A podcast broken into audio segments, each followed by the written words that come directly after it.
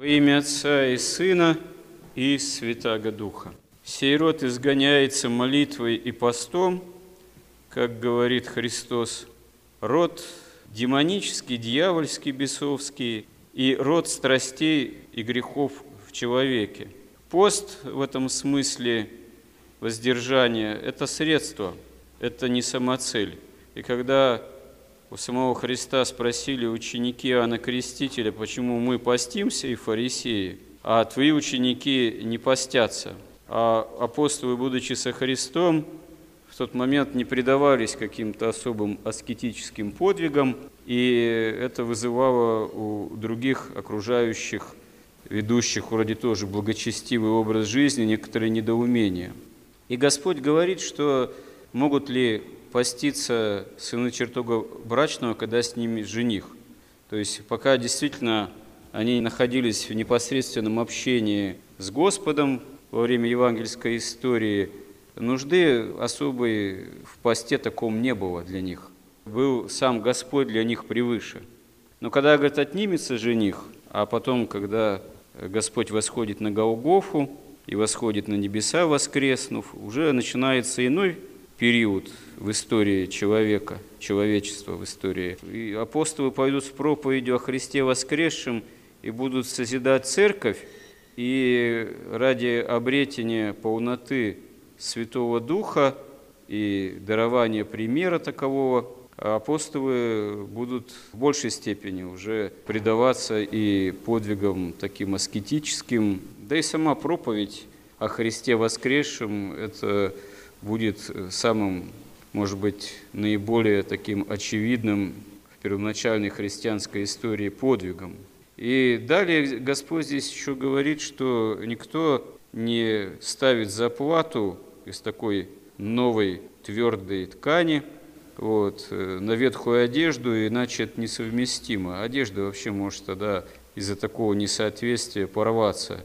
И никто не выливает вино молодое, именно играющие, бродящие, в мехи ветхие, потому что мехи порвутся, и вытечет и вино, и мехи пропадут.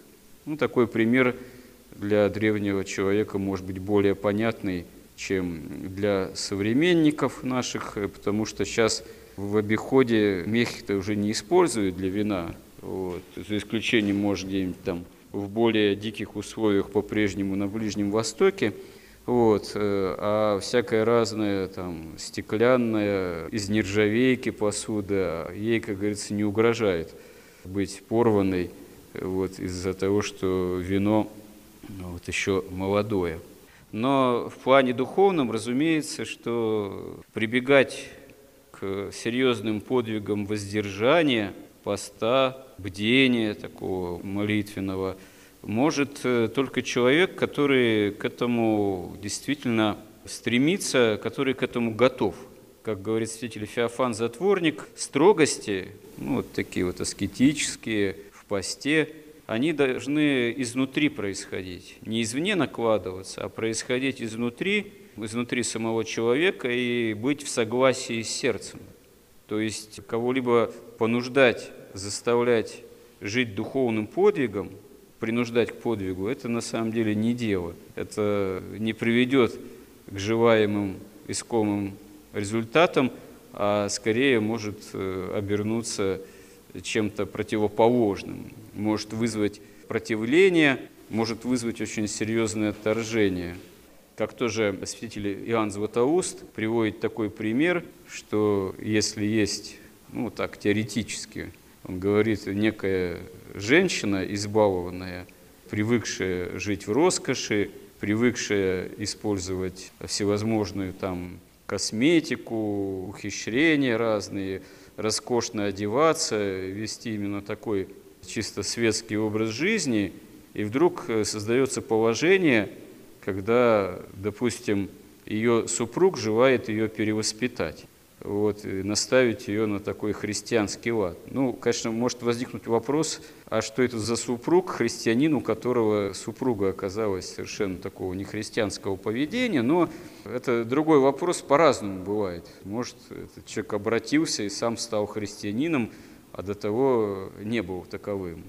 Вот. Такие действительно случаи в обыденности бывают. Чаще бывает, правда, что женщина, жена быстрее обращается, а потом пытается супруга перевоспитывать, и не всегда это получается. Но иногда бывает и наоборот. Да, даже в наше время и такое случается. И вот, значит, муж вдруг решает такую, так сказать, светскую львицу, что называется, перевоспитать на христианский лад. И если он ее сразу же возымеет желание полностью, выражаясь таким языком, построить, так сказать, по уставу церковному, естественно, из этого ничего не получится, потому что это вызовет противление. Это будет в тот момент для таковой женщины просто совершенно неестественно. Она к этому будет не способна. Но чтобы ее все-таки направить к делу спасения христианского благочестия, он должен будет с чего-то малого начать. Вот. В чем-то начать убеждать, что неплохо было бы ей от чего-то отказаться, потому что он ее, как христианин, там, допустим, без яркой помады будет воспринимать, может быть, гораздо более, больше ее будет любить, э, чем вот в каких-то слишком вызывающих ярких красках, ну и так далее. То есть э, святитель Иоанн такой именно приводит пример, что надо постепенно, если кого-то мы желаем понудить к благочестию и научить, кто к этому еще совершенно не способен, надо начинать с чего-то такого, что человек э, в состоянии воспринять и этому последовать, а не нагружать сразу по полной программе, всем комплексом всех внешних признаков благочестия, праведности, воздержания, поста и так далее и тому подобное. Действительно, это совершенно разумные замечания – святых отцов, что человека можно чему-то в плане духовном начинать учить, когда он к этому сам начинает проявлять интерес, желание, и очень-очень постепенно. И даже Христос в Евангелии говорит своим ученикам, еще много хотел бы о чем говорить с вами, много могу вам говорить, но вы еще не готовы вместить. Это апостолы. Так и на самом деле любой человек – мы все спасение в одночасье вместить не можем.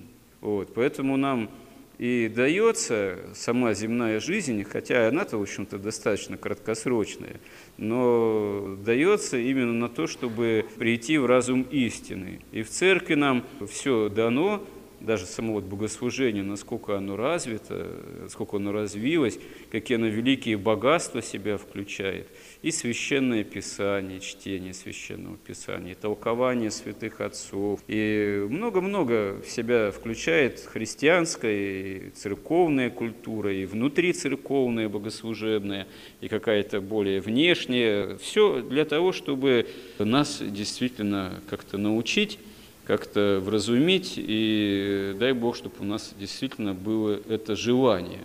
Далеко не всегда надо браться за какие-то особенно великие подвиги, иногда э, слышишь э, постами, вот там, великим постом растительное масло вкушало или вкушал.